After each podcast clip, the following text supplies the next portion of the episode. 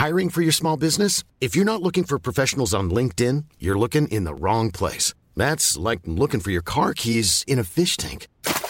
LinkedIn helps you hire professionals you can't find anywhere else, even those who aren't actively searching for a new job but might be open to the perfect role. In a given month, over 70% of LinkedIn users don't even visit other leading job sites. So start looking in the right place. With LinkedIn, you can hire professionals like a professional. Post your free job on linkedin.com slash people today. Así como suena, presenta La Chora Interminable. Oops, I did it again, baby. Yeah! The ladies are gonna love you.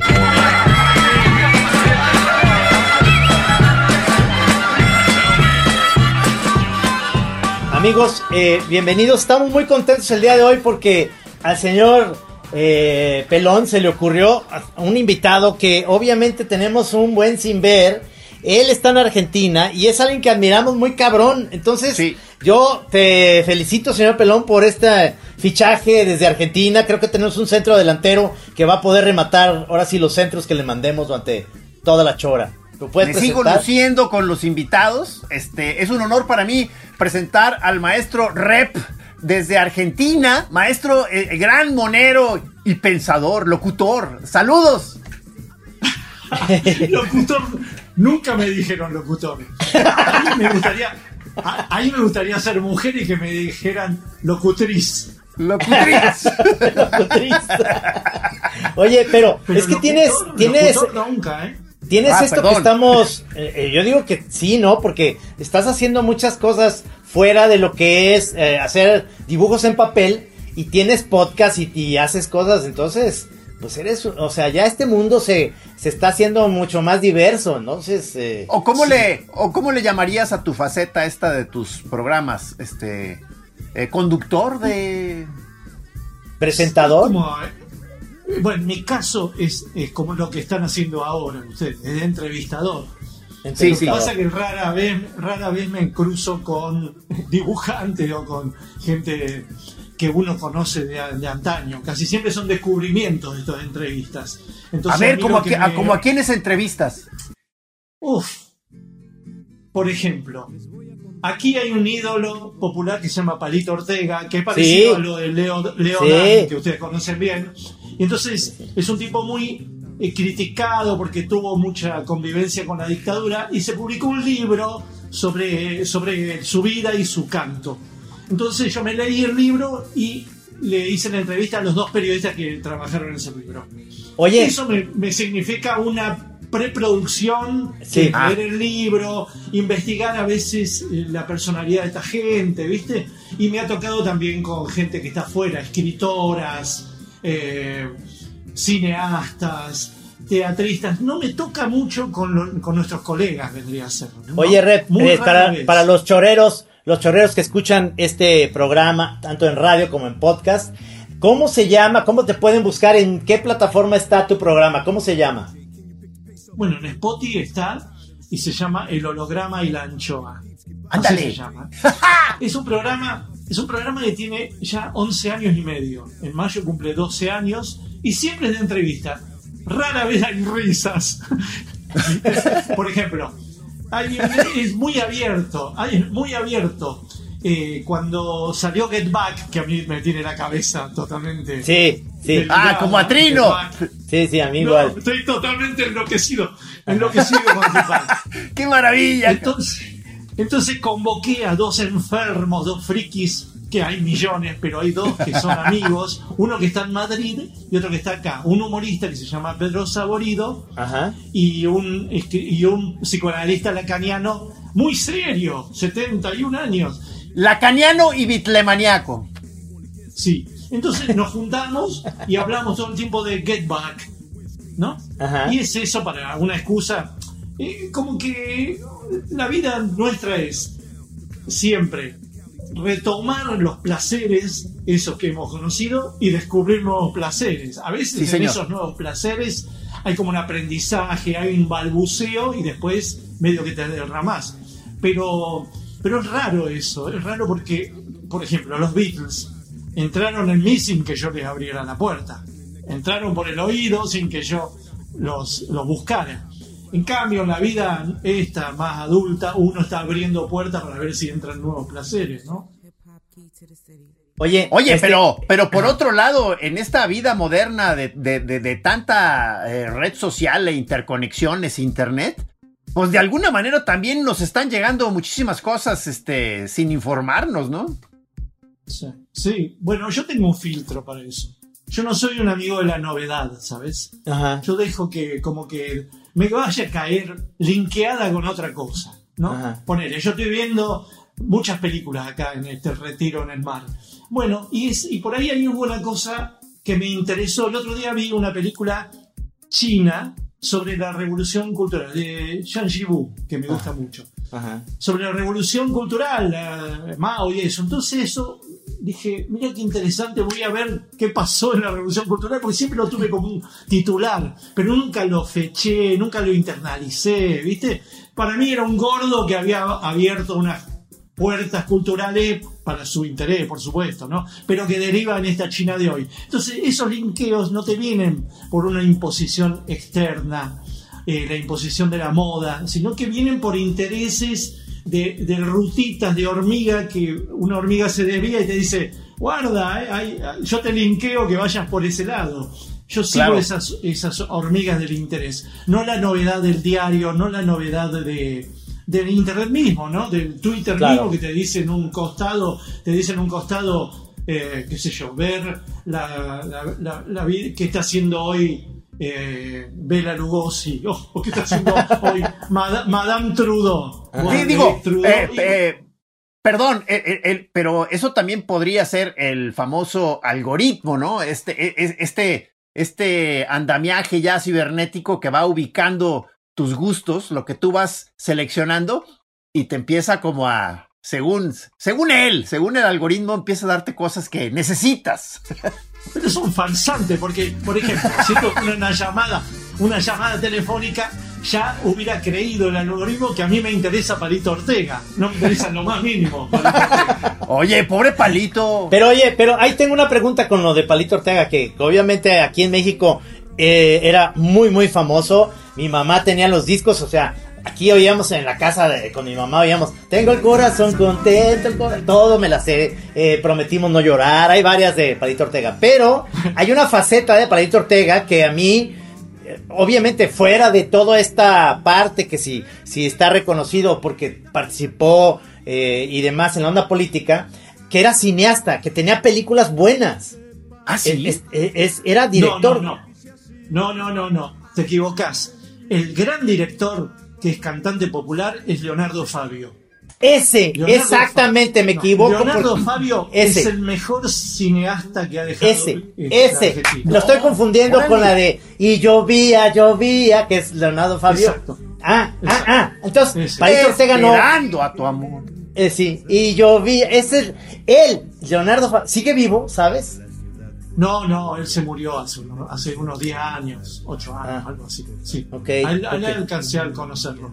Era Y- un gran cineasta. Sí, ¿verdad? Y sí, sí, a mí me gusta más como cineasta que como cantante, ¿no? A mí, de esa época, los cantantes populares, como esa cosa que, que se te han presionado en la infancia, se te han entrado y uno no, ha, no, no les ha dado permiso, los tengo ahí en un momento de, de, de comprensión, pero no, no me han seducido el oído. Realmente, muy poquitas Palito- pa- canciones han entrado. Eh, Palito Ortega se, se amargó. Es, es un cuate que ahorita con, con toda esa historia, o él vive su propia realidad diciendo que él, que él, que él no pas- pasó por eso, o, o- o se niega a estas cosas. Ah, no, eso es, es muy raro, porque él tiene como una vida pública de 60 años ya, ¿no? Ajá. Él irrumpió en la música popularmente hace 60 años y tiene muchas caídas y levantadas, pero últimamente lo que más lo ha fulgurado es que ha cuidado al enfermo de Charlie García.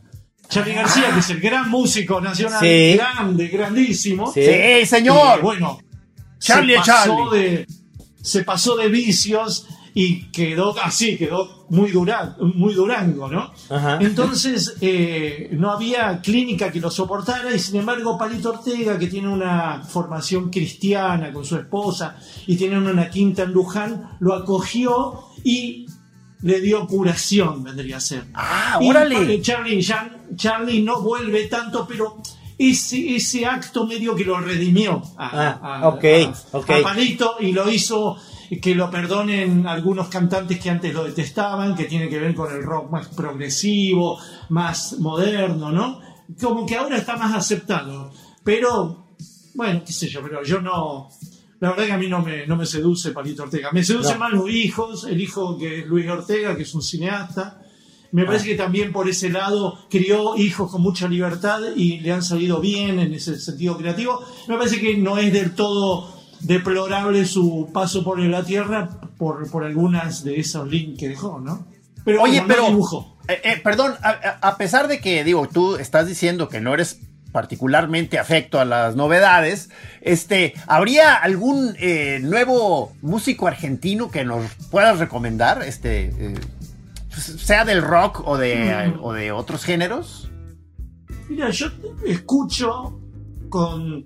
No, no escucho rock nacional porque es de la nación. Yo escucho, mi oído me, me- me- lleva a algunas canciones que de vez en cuando me abren a que vea el álbum, ¿no? Pero yo, si te digo que estoy escuchando ahora, que tengo más tiempo, siempre voy a Radiohead, siempre voy a Franco Battiato, Tus a clásicos. Caetano Veloso, a Caetano Veloso, a Lennon Solo. Bueno, es, es más largo, es más larga la línea, pero si Ya, voy ya, a alguna ya. cosa de aquí, escucho a un grupo que se llama Los Espíritus Ah, y sí. escucho y escucho a eh, él mató a un policía motorizado. Motorizado. Sí, sí, sí. Sí, Sí, policía sí. motorizado.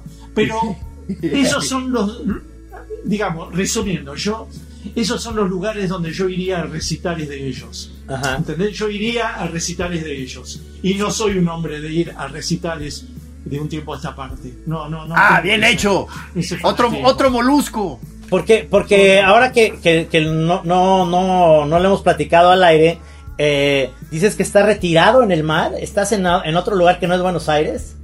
Claro, Buenos Aires vieron que está al lado es eh, del río, del río Sí. de la Plata. El río no es el mar.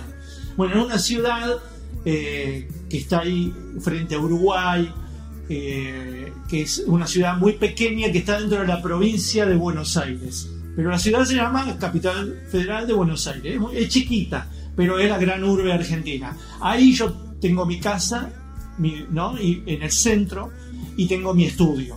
Pero acá tengo mi casita de veraneo que se llama Pinamar. Este lugar se llama Pinamar, está como más al sur, costeando el mar ya. ¿Sí? Ajá. ¿Se entiende? Dentro de la provincia de Buenos Aires. Por el Atlántico. era a- Atlántico. esto es Ok. el mar argentino que pertenece al Atlántico y estoy a 360 kilómetros de mi casa ahora. Lo cual este, siempre estoy dependiendo, no sé manejar, no tengo auto, siempre estoy dependiendo de alguien que me venga a buscar o que me traiga. O- oigan, si no tienen mucho que hacer, pueden pasar por mí, por favor. Nece- necesito ropa. Tengo hambre. necesito, necesito tinta. No, pero, pero acá estoy trabajando tupido, estoy trabajando mucho como... Sí, estoy trabajando con... Esto es como una especie de mini pandemia. La pandemia a mí me sirvió para concentrarme más en algunas cosas que antes estaba disperso. Ya, ya. ¿no? Yo siempre trabajé mucho, pero con la pandemia trabajé más. Pero es porque no podía salir, no es porque no podía ir con mis amigos, es porque no podía ir al cine, al teatro, a las, a las vernisajes de las inauguraciones y no podíamos viajar. Entonces eso como que me hizo ser mejor lector, mejor lector y mejor veedor de algunas cosas y mejor escuchador de otras. Bueno, le debe haber pasado a ustedes, ¿no? Estábamos, nosotros estábamos preparados para una pandemia laboralmente. Sí. Es más, la vamos a extrañar. Lo que no vamos a extrañar es el trama. Pero, obviamente. esto- este, este reducto es medio una segunda pandemia, porque yo acá vengo a veces a pensar libros, Ah. los libros que haré.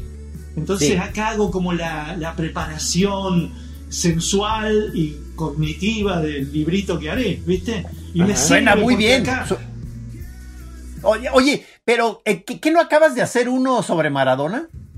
claro, uno que se llama Diego nacido para molestar. ¿Ese cómo, Es todo- cómo está? Es todo sobre Maradona. Ahí ¿Es está, ahí una está. biografía? Es, sí, una biografía ilustrada. Claro. Oye, En me gustaría Planeta. leer eso. En Planeta está, en la editorial Planeta. ¿Lo, lo podemos conseguir en Amazon? Y yo pienso que sí, ¿no? ¿Qué no se consigue hoy por Amazon? Si pido ahora una pizza, me la traen por Amazon. Oye, ¿y qué tal está ese libro? ¿Está bueno el libro? Sí, es, es, es como la con- es como la continuación de un libro que yo había hecho sobre Evita. ¿Vieron Evita? Evita Perón. Evita nacida para molestar. Eso salió Sí. en el 19, porque ella cumplió 100 años. Entonces, cuando murió el Diego hace un año, y piquito ya, eh, los de la editorial Planeta me dicen, ¿qué tal si vas con Diego nacido para molestar? Y yo tardé unos días hasta que me di cuenta que tenía mucho para contar de Diego. Pero no era solo por la, el placer que nos dio jugando la pelota. No es porque haya sido el mejor jugador del mundo y haya hecho lo que hizo en el Azteca. Es porque generacionalmente somos acordes. Es porque vivimos el mismo mundo, el mismo país y la misma ciudad y la misma periferia.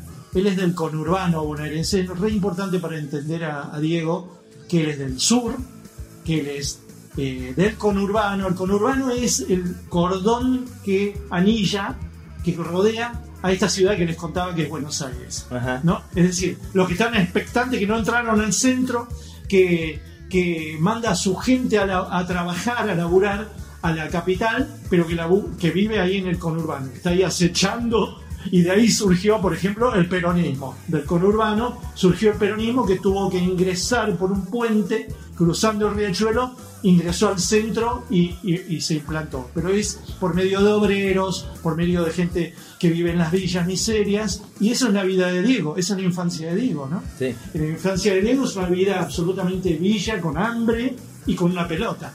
Entonces, hay una conexión entre Evita y Diego, y que los dos son marginales, que vienen de la provincia de Buenos Aires, que conquistaron el mundo y, y que no, no cesaron nunca de molestar, que es una cosa que a nosotros nos atrae mucho, porque como humoristas nacimos para molestar, ¿no?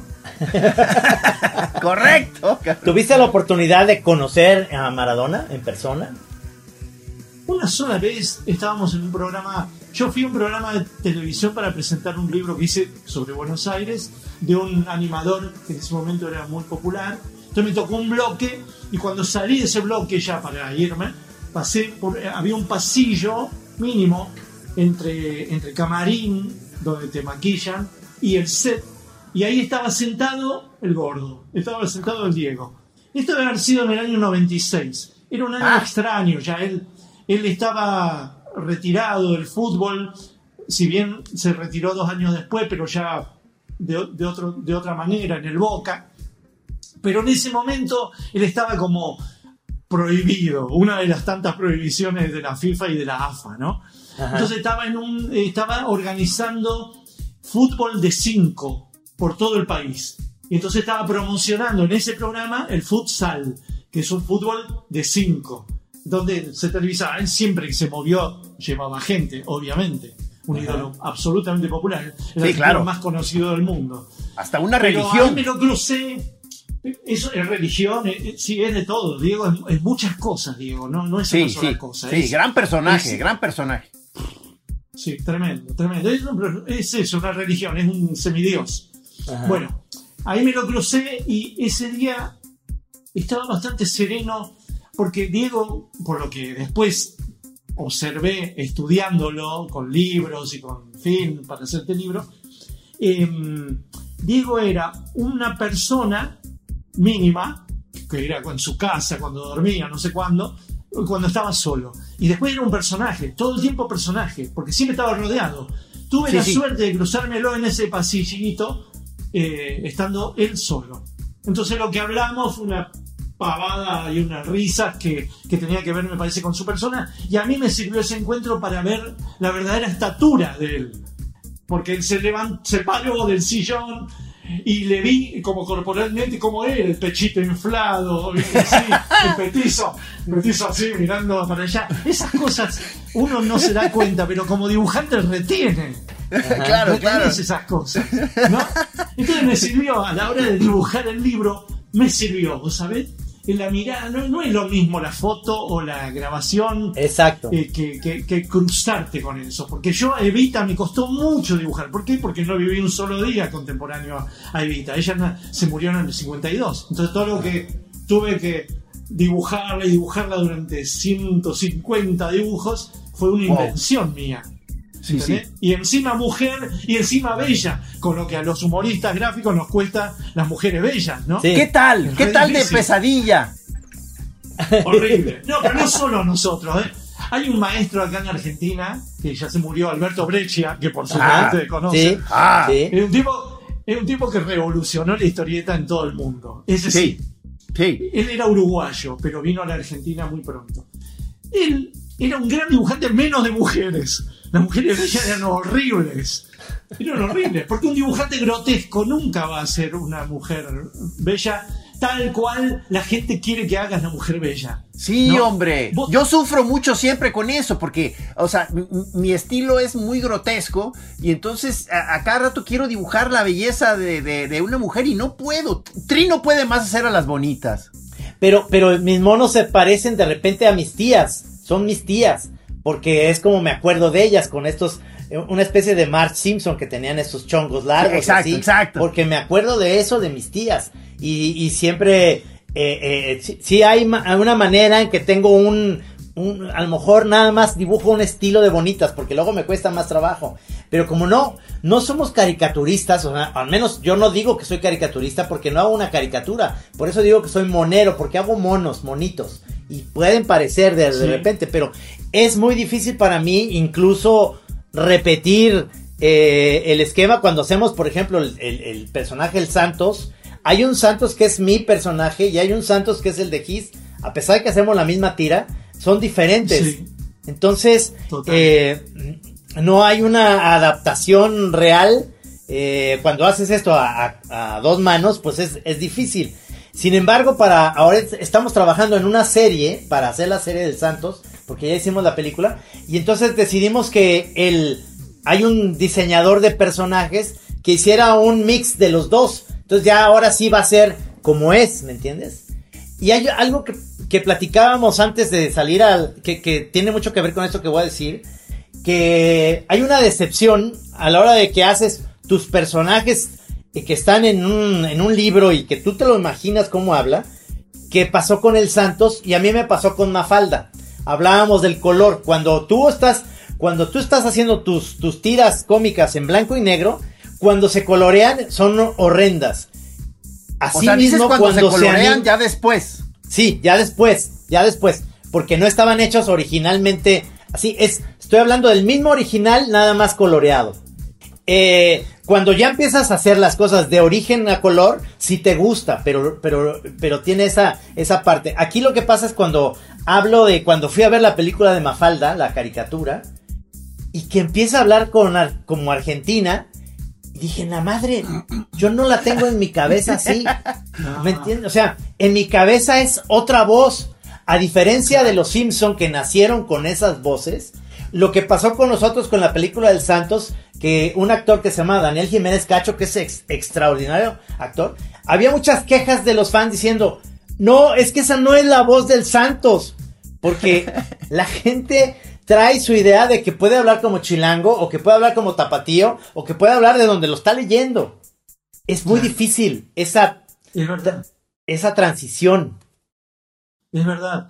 Sí. eh, Me la pas- historieta me- tiene una magia, Ajá. tiene una magia que no es transportable a otro género. Es rarísimo eso. Pero yo veo a Snoopy, por ejemplo, por la televisión y me tengo una, una gran decepción. Una notable decepción. Pero no, yo creo que eso es, es digno de, de analizar más finamente y que es que no solo es la voz, también es la, la velocidad que uno imprime subjetivamente en la lectura de una historieta, ¿no? Ajá. Una historieta uno tiene como una velocidad. Para mí el secreto de la historieta no está en los cuadritos, no está en los globos, no está en la onomatopeya, está en las callecitas, en las callecitas blancas. ¿Cuáles callecitas? ¿Dices los márgenes? Viste que entre cuadro y cuadro, entre viñeta y viñeta, hay una callecita blanca. Ah, Sí. claro, que claro. es la que claro. separa. Un Bueno, espacio. Ahí yo creo que está el secreto, porque ahí es donde uno ve que entre que Toby se movió desde su casa hasta que se cruza en el segundo cuadro con la pequeña Lulu, hay un tiempo. ¿Cuánto dura ese tiempo? Si Marge no nos dijo cuánto dura ese tiempo. El tiempo es el que uno le imprimió uh, desde su subjetividad. Y para mí está en, el, en el mismo, la misma callecita. Eso. Eso cuando lo pasás, Toby va caminando, se encuentra con la pequeña Lulu. Hay un tiempo que vos decís, no, no es como la historieta. Ese tiempo se lo dio el animador o el director de ese. Entonces hay una decepción. Te deja, deja de ser tuyo. Es lo que le pasó a Trino con Mafalda. Eso no es la voz. La voz de, de- de Mafalda es una, es una es una nena que habla en mexicano. No una que habla en porteño. En porteño. Pero- otra cosa exacto, es, otra en cosa es los Simpson. Claro, otra cosa en, en Los Simpsons de a nosotros nos llega la versión mexicana y siempre fue así. Nosotros no, no, no hemos comido Simpson desde el cómic, no hemos comido el cartoon. Exactamente, Exacto, porque sí. su origen, su génesis es, es así. Pero ahí te va. A lo que quería llegar es que Fontana Rosa hacen la animación. Ya Fontana Rosa no estaba con nosotros, pero hacen la animación de Boogie el Aceitoso. Pero a nosotros llega la versión doblada por mexicanos, porque decidieron hacerlo así. Lo cual no se me hace mal en el sentido de darle el contexto que no sea tan chocante, porque eso logra pasar. Por ejemplo, el Santos cuando pasaron, la pasaron el festival en Mendoza, en Argentina, tenía subtítulos. porque, Claro. porque el slang mexicano tampoco se entiende. Exactamente. Que es lo que deberían hacer siempre con las películas españolas, ¿no? Sí, Exacto, claro. Uno tiene que ver las películas españolas siempre subtituladas. Porque, porque viste, con Javier Bardem habla cerrado y no se le entiende la mitad de las cosas que dice. Entonces, poneme la letrita abajo, por favor. ¿no?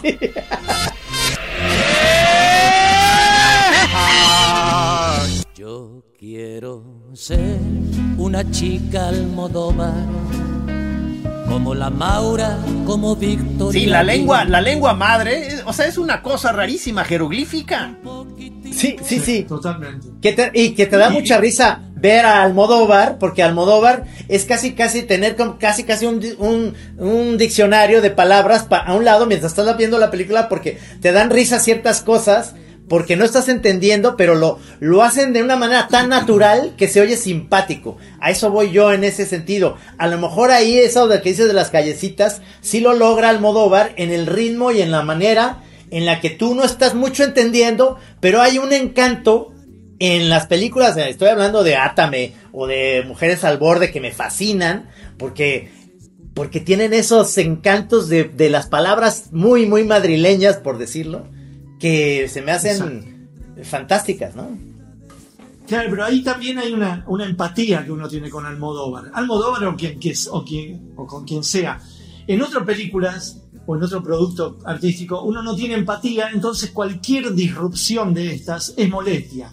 En cambio, cuando uno está con Almodóvar, uno dice, quiero entenderlo, quiero entenderlo. Sí, Le claro.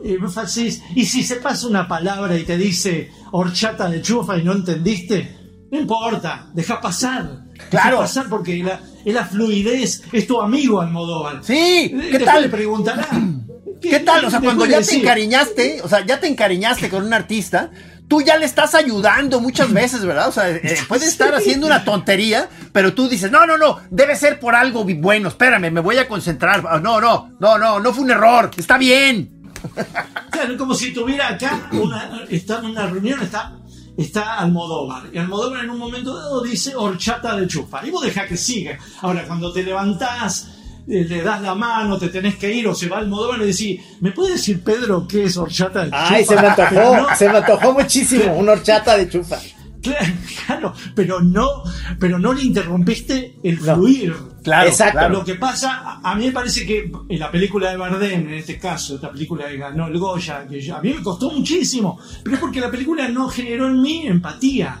No me capturó. Entonces cada disrupción del léxico para mí era una molestia. Oye, no, sáquenme, pónganme la letrita. Porque, porque de, de- de escena a escena era, viste, un, una carreta que no arrancaba, que había que empujar. En cambio, en las producciones que a uno les interesa y vos estás con angelicalmente puesto, vos decís, más sí, que vaya, vaya, vaya, fluya, después veré, después veré Sí. qué es, de qué habló. Esa es una Sí. parte dura cuando tú tienes algunos ídolos que ya están, algunos ya en alguna etapa, digamos, de, de decadencia, por así decir, este, y que ya uh, estamos tratando de sostenerlos y ya uno mismo se empieza a dar cuenta de que ya, ya por más esfuerzos que haga uno, ya va de bajada nuestro querido ídolo, cabrón. Pero qué ejemplo, poner un ejemplo aunque sea. Digo, bueno, a mí me, digo, para, para decirte a, a grandes rasgos, por ejemplo, Peter Gabriel, o sea, yo, yo Sí. fui Ah, muy fan, sí, sí, muy fan, o sea, y yo era absolutamente, pero luego me empecé a dar cuenta de que ya no, realmente ya no me estaba gustando tanto, pero era mi entusiasmo el que lo estaba sosteniendo, o sea, Sí, sí, sí. A mí me pasa también, me ha pasado con Pink Floyd. con Pink Pink Floyd Floyd, tampoco. claro, ¿No? Floyd, Claro. que en un momento dado, qué sé yo, para mí Pink Floyd es, está buenísimo hasta, eh, hasta el lado oscuro. Eh, me interesa todo lo anterior. Ándale, oye, tú eres más radical. Yo, yo, yo te iba a decir hasta The, hasta The Wall o Sí, o yo también. prim- Iba a decir The Final Cut. Oye, No, tranquilo, no, no. rep, tranquilo. Bueno, imagínate lo que es el fi- los últimos años, los últimos discos, ¿no? Lo que has de chingo. sufrido. Pero así todo hay. Claro, y pasa también con el cine, ¿no? Pasa mucho con el cine. El cine, eh, a muchos autores que a uno le ha gustado mucho y autoras eh, han envejecido mucho. Nos ha pasado una planadora del Sí. tiempo, ¿no? Y no sé Sí, por qué, hombre. pero debe hay, hay una. Hay una. Hay un vendaval, un vendaval que, que estamos viviendo nosotros permanentemente, nosotros mismos estamos siendo añejados por este Ay. ¡Qué miedo! ¿No? Pero, pero escúchame, esto del metaverso es, es una cosa. Es una cosa temible. Temible. A ver, a ver. No entramos en el metaverso. ¿Cómo va a estar la cosa del metaverso? Este, por favor, Eh, otra vez que explíquenme. De repente hay tres hombres arañas porque los juntan. ¿No es eso? ¿No es el metaverso de, de- de las series de los, de los superhéroes? Que de repente ya hay otro Batman que va a estrenarse próximamente. Y, y son como diferentes, son los mismos personajes en el cómic, pero interpretados de manera diferente. Pero lo que hace Marvel es que de repente junta los, los, los eh, digamos, universos de paralelos de estos y los une en una película. Ah, perdón, pero es que Claro. pensé que pensé que Rep se refería a, a- a esta especie de nueva realidad que íbamos a entrar todos o que ya Eso, estamos yo- ahí. Este, Yo me refiero a eh, eso. Ah, que Zuckerberg ahora nos la quiere vender como que es invento de él, pero, pero pues no, ya estamos en eso, cabrón. o sea. Sí. Eh, me refiero más que- a eso, ¿no? Que, que vamos a vivir, eh, bueno, vamos a vivir, yo no, no, no voy a caer, pero, pero ve- veo que vamos a, a vivir con esos anteojos, viviendo eh, vacaciones en lugares que no conoceremos Ah. nunca, o inventadas por algún alguna bestia, ¿no? Van a inventarnos mundos, van a inventarnos casas. Sí, Ya a mí señor. ya me, han- me están pidiendo dibujos para casas virtuales. Yo no sé si ¿Ah, sí? les ha ocurrido.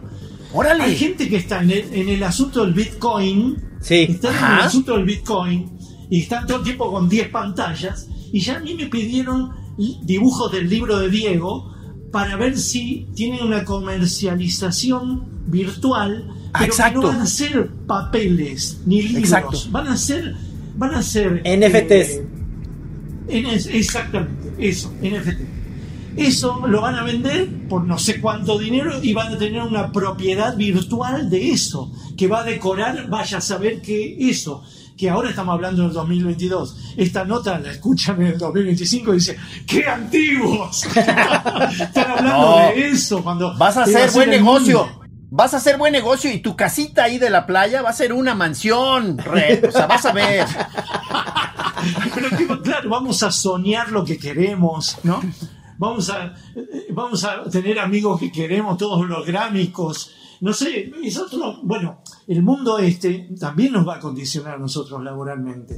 Pero ahí hay algo, hay algo que, que, que lo estabas diciendo al principio que a mí me, me entusiasma mucho, que es, por ejemplo, volviendo a Get Back, es cómo recuperar un material que eran horas y horas y que se ve perfecto, o sea, que lo ves y es en, en alta definición, ves perfectamente los colores de la época sesentera y entonces me pongo a pensar y digo, debe haber miles de cosas que quedó en el en la Fellini hizo algunas eh, cosas que hizo a lo mejor nada más de jugando con su 16 milímetros que luego lo van a poner en IMAX porque oh, estoy inventando pero Sí, eh, pero perfecto, perfecto. recupera- decís, eh, creo que eso lo van a hacer también con la saga del Padrino, que es algo que estamos esperando. Ah, que hagan sí. claro. Algo parecido.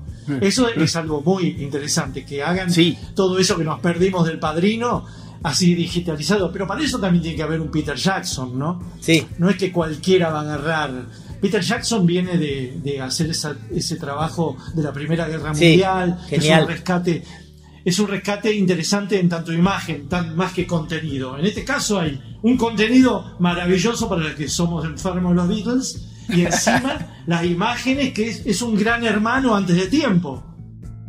sí ¿no? porque el gran hermano. yo ahí sí creo que eh, el gran hallazgo no es que Peter Jackson, que esto es la tecnología, iba a llegar a ese punto, sino que estoy hablando de que en su momento lo genial es que lo grabaron todo y esas grabaciones no, no es que haya mejorado o, bajado, es que siempre han sido. Si tú eres un disco de los Beatles, es lo mismo que se grabaron en el 68 y está grabado perfecto. Entonces, todos estos diálogos, todo esto que recuperaron, era lo único que nos faltaba es que la imagen, eh, a poder aterrizar a verla en, en como nunca en tu puta vida, porque en audio ya lo oías chingón, ya estaba, ya era. Sí. Oye, Entonces, pero le Oigan. faltaba, le faltaba esto de la realidad, ¿no? Es decir, que las realidades duran un tiempo, que a veces son, es, una, es una escena de 10 minutos. Y eso es el, re- el respiro de los Beatles, no el montaje de Let It Be, que fue una película fallida. Ah, sí. ah, ah. No, no, Eh. nomás les iba a comentar como un eh, eh, momento de angustia que, que no la no, no, no he visto este Get Back. Pero vos sos, eh, vos sos faná de los Beatles. Sí, No. sí, o sea, me, me considero muy fan, pero ahora me, me voy dando cuenta que soy de segunda categoría. Estoy aquí ante dos de, de verdad, creo. Este, ya Yo siempre vuelvo, enfermo. vuelvo otra vez al a primero y luego veo el tercero y luego veo la azotea y luego me voy a una parte específica nuevamente a verlo, porque como está en la aplicación esta de Disney, pues lo vuelvo a ver y me vuelvo a maravillar de cómo estaban armando Don't Let Me Down y por, por dónde se pudo haber ido y luego no se fue. Me, Sí. me encanta, o sea, me, me regode- Porque es como entrar en las entrañas de algo que siempre había pensado. Me hubiera encantado que el- todo el disco blanco hubiera estado así, grabado. Oye, Trino, cuando- Trino, digo, ya sé, o sea, o sea, yo sé que me, me voy a tener que sentar y a, y a gozar viéndola yo solo completo, ¿no? Pero ahorita se me está antojando que nos organices una pequeña sesión en Chapala, en tu casa, este, que nos tengas buen vino, Con buena chocongo. comida, Con chocongo. quizá o sea, un poco de chocongo, y este, y, y, Y verlo y hasta, nos verlo hasta, una- hasta un el culo, pequeño- verlo así hasta el culo. Sí, señor. Bueno, ya se armó el he plan. Yo he traído acá, he tenido la fantasía, otra vez una frustración más en mi vida, de traer unos amigos acá a, la- a- a esta casita y ver todo Get Back. Ese era mi norte. Ese era mi norte. Y estos farsantes vieron cualquier cosa, vieron películas de cuarta, vieron series de última y no, no se prendieron. Porque para mí, la verdad, el verdadero digamos, si, si, me, si me dicen cómo querés que sean los últimos dos días de tu vida, es viendo que va gente contigo.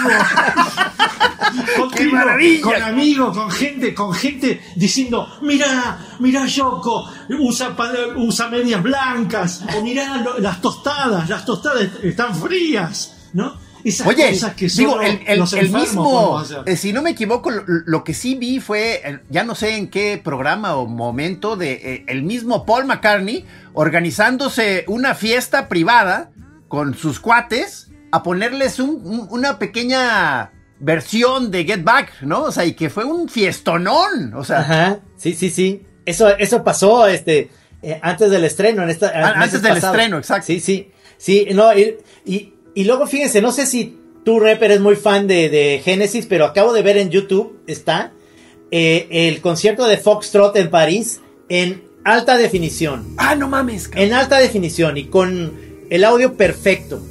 Y, y los ves tocando, pero ya, pero ya como tienen esta posibilidad, como las televisiones tienen la posibilidad de que son 4K y la chingada, y tú te conectas ya con un muy buen internet a verlo, y, y no mames, me, me pongo a pensar, todo esto que dices de Pink Floyd, este, este concierto de Pompeya, que lo recupere nuevamente con un audio Ah, chingón sí, y, sí, sí, que se vuelva a ver así.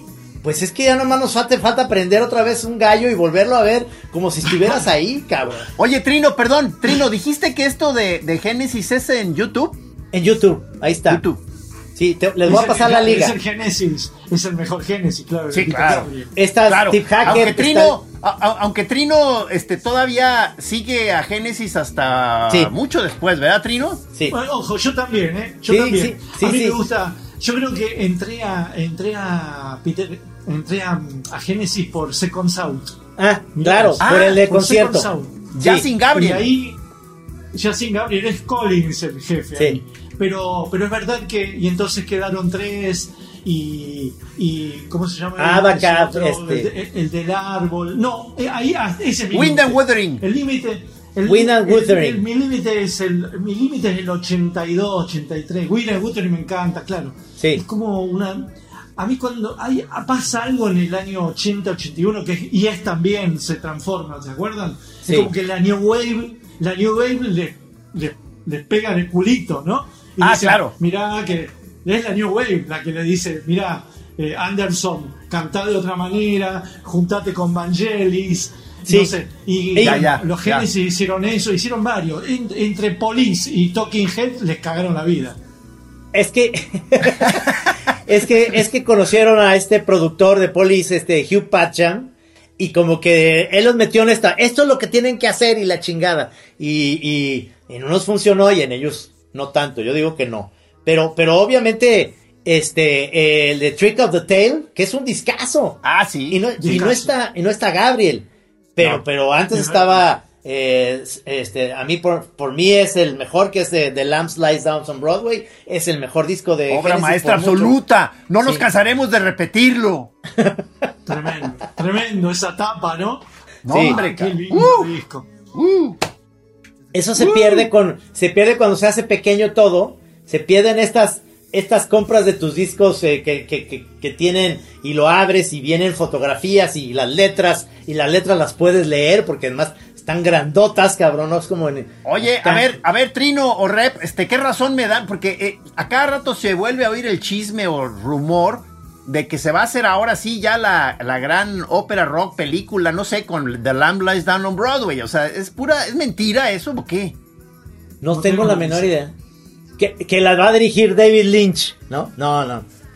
No, hasta, hasta Jodorowsky se llegó a escuchar. O sea, este. Bueno, es la, es, digamos que se viven en la misma avenida, ¿no? Estos dos.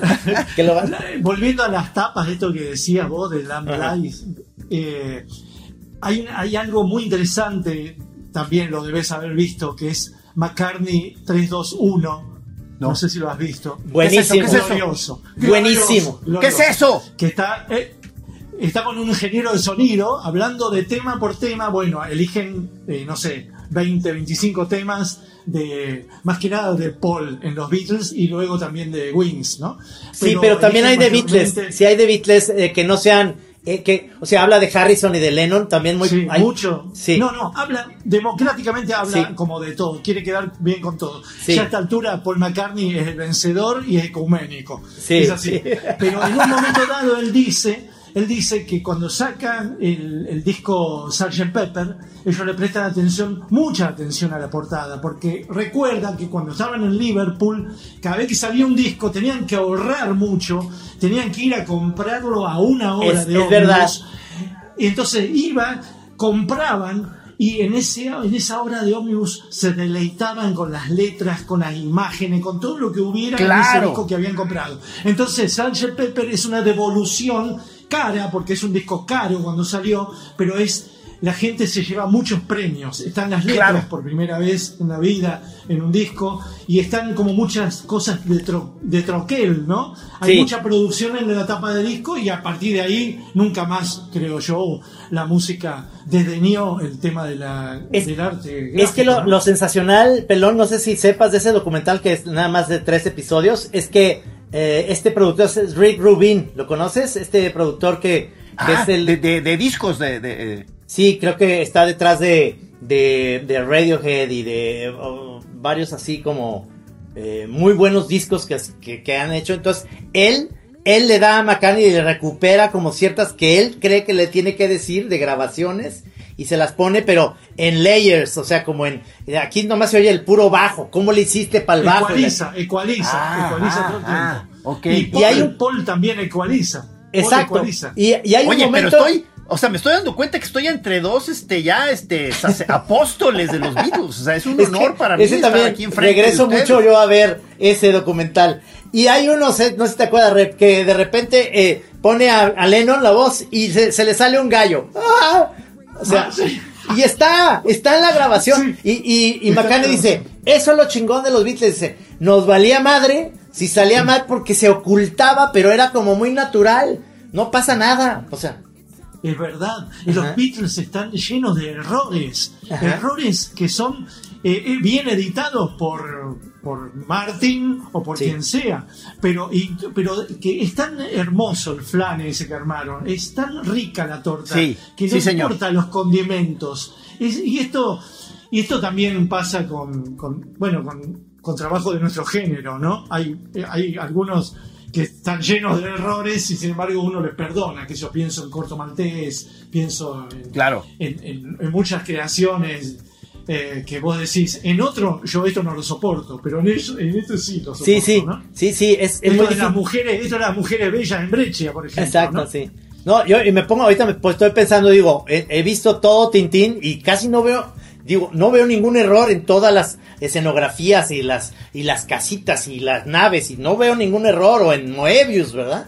O sea, Ah, es- muy bien. está muy cabrón ver eso, pero, pero, este, pero digo, Digo, en- eh, eh, estamos ahorita regresando otra vez al tema de- del cómic, porque el, el Master Rep, este, eh, si no me equivoco, es nuestro caso, que, que de origen y de esencia es este, la caricatura o el cómic, y que luego por X necesidades o intereses te has ido abriendo a otros campos, ¿no?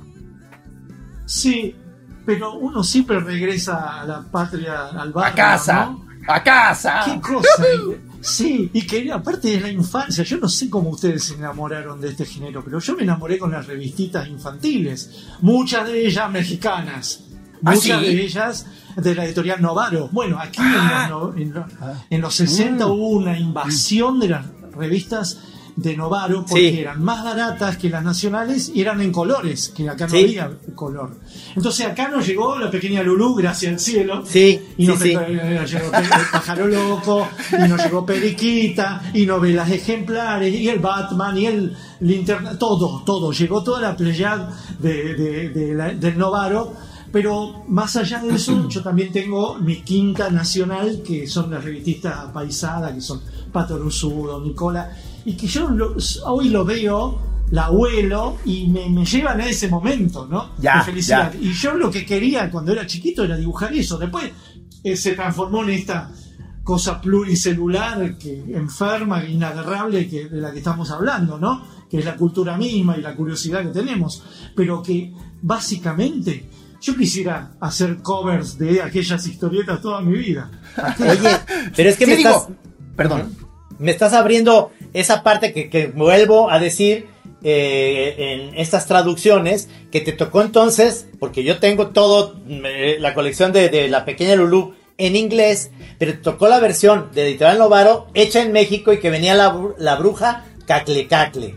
No, así se Sí, así- sí, No, entonces te lo sabes igual que nosotros, porque Claro. yo conocí a.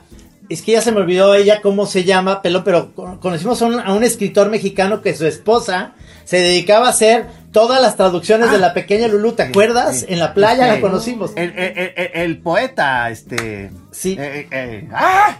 Nos hincábamos con ella, porque, porque le decía, es que tú nos educaste por la pequeña Lulú a este a que el niño se llama Memo, o sea, el que le cuenta las historias y, y ella es la que inventó los nombres, o sea, los adaptó a su idea.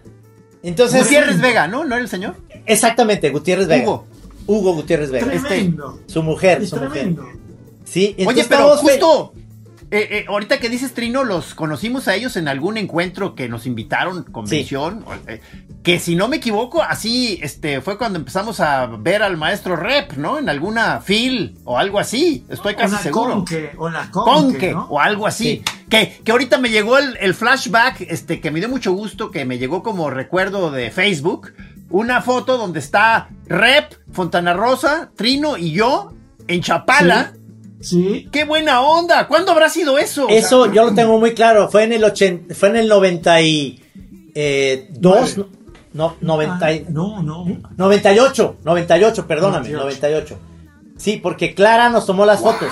Hace Sí, un chingo, cabrón. Sí, sí, Sí, 98. y es más, me parece que es una Polaroid esa foto. Sí, es correcto. Porque yo tengo esa Polaroid. Exacto. Esa foto. No mames. o sea que vol- volviendo al, al- al- al- al- al tema ese de la pequeña Lulú, la traductora, fíjate que es una traductora que ha impreso grandes momentos en nuestras vidas. Sí. Porque ella le ha dado, nos ha dado letra. A mí que me importa lo que dijo Marge, a mí me importa lo que dijo ella. Y ella seguramente es una mujer muy formada, y por algo estaba con ese poeta. Y eso hace que a mí, cuando yo rememoro y te digo quiero hacer covers de aquella época toda mi vida, del, del Patoruzú, de, ¡Qué buena de! Don Nicola, es que, es que era la edad de la inocencia y también era la edad de la inocencia nuestra y de nuestro género. Porque Sí. esa mujer no se estaba dando cuenta que estaba trabajando con un arte que 10 años más tarde iba a ser considerado, por lo menos por los franceses, como un arte mayor. ¿no? Sí, señor. Todo eso vino después. Todo vino, ah, después vino la pretensión de la cual somos hijos. Yo soy un pretencioso en este género. Yo creo que hay que hacer humor inteligente, historietas interesantes y todo eso. Pero la verdad que lo que nos captó, nos capturó, fue esa inocencia que el género tenía. Porque la verdad es que la pequeña Ajá. ha sido hecha con esa inocencia y, y- y Adams trabajó con esa in- inocencia cuando hizo la familia Adams en esa revista neoyorquina y todo Sí, esa, y sí, Spirit, Adams, Spirit. exacto. Will Eisner lo trabajó desde la inocencia, Sí. no desde la pretensión de, de Orson Welles haciendo el ciudadano en el mismo año. Entonces, ese Ajá. género ha perdido esa frescura, porque Sí. hemos perdido esa inocencia. Sí, sí. El tema es que, ¿qué hacemos con esa inocencia nosotros? Porque la verdad que no la estamos trasladando, me parece, a la nueva. Me- quedo- me identifico, me, me identifico con eso que dices de hijos de la, de la pretensión, ya somos nosotros, este, sí, totalmente, ¿no? O Me sea, quedo- a- a- Ajá, pero a cada fíjate, rato, a cada rato es, es la cosa de estás dibujando y dices, oye, pero ya debería haber alguien aquí encargado de, de poner algunas de mis cosas ya en una galería de arte, por Dios, o sea, se están tardando. me quedo con muchas cosas que quiero seguir platicando. Se nos acabó el tiempo, pero yo quiero hacer una cita contigo para hacer una segunda parte de, de esta charla porque me gustaría ampliar un poquito más y en dos semanas te volvemos a conectar a hacer Sí, la segunda parte. Este, porque, porque me, me encantaría platicarte por qué Guillermo del Toro hablaba de la pequeña Lulú, porque hay miles de cosas que se me quedan Sí. de Editorial Novaro y más cosas que tenemos que platicar, pero el tiempo se nos, se nos acabó y, y bueno, apenas estábamos agarrando. el- Apenas iba agarrando sabor. o Pero sea, yo, yo acepto si Gis mira todo Get Back. Ah, Oye, ok, ok, ok, ok. Eso, No se diga más. Incluida el submarino amarillo, visto, dado, visto del revés. Tienes que venir, tienes que venir a. Chapala, entonces tienes que venir a Chapala, pelón, para verlo, ya lo vemos, una sesión. No, poca madre, ya está, Ahora. ya está. Oigan. Maestro Rep, muchísimas gracias, muchísimas gracias. Quedamos, quedamos para una segunda parte porque nuestros choreros van a decir cuándo va a ser. En dos semanas lo volvemos a grabar y, y este damos esa oportunidad para que para que tengamos más, y- más, más cosas que obviamente lo vamos a tener. No, que qué platicar. maravilla, quedaron muchas Gracias, cosas Master. que hay que seguir, hay que seguir. Adiós, Gracias. choreros. No se vayan totalmente.